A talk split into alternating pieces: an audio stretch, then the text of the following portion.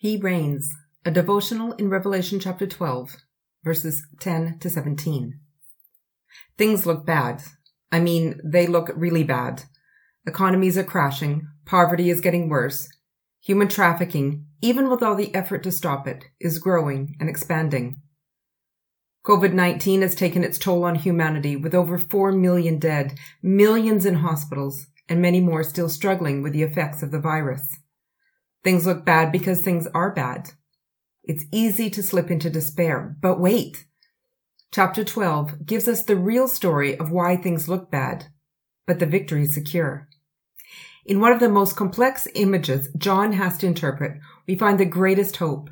Chapter 12 is the theological center of the book of Revelation, and in this chapter we find images of a woman, a dragon, and a child.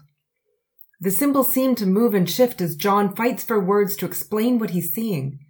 But one image never changes or shifts. That of the child, the Messiah. The child, who is also the Lamb, is always the focus of chapter 12. It is the child who makes all the difference.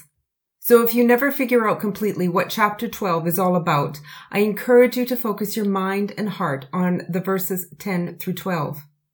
Here is our salvation the power of God through the Messiah to defeat the accuser of mankind. Mankind, those who have triumphed over evil through the blood of the Lamb and by the word of their testimony, will never face defeat, not real, lasting defeat. These are the brave men and women who do not love their lives so much as to shrink from death.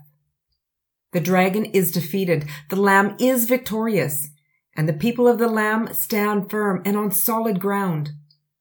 So things may look bad. Things may be bad. But for those who hold fast their testimony about Jesus, they are already victorious and free.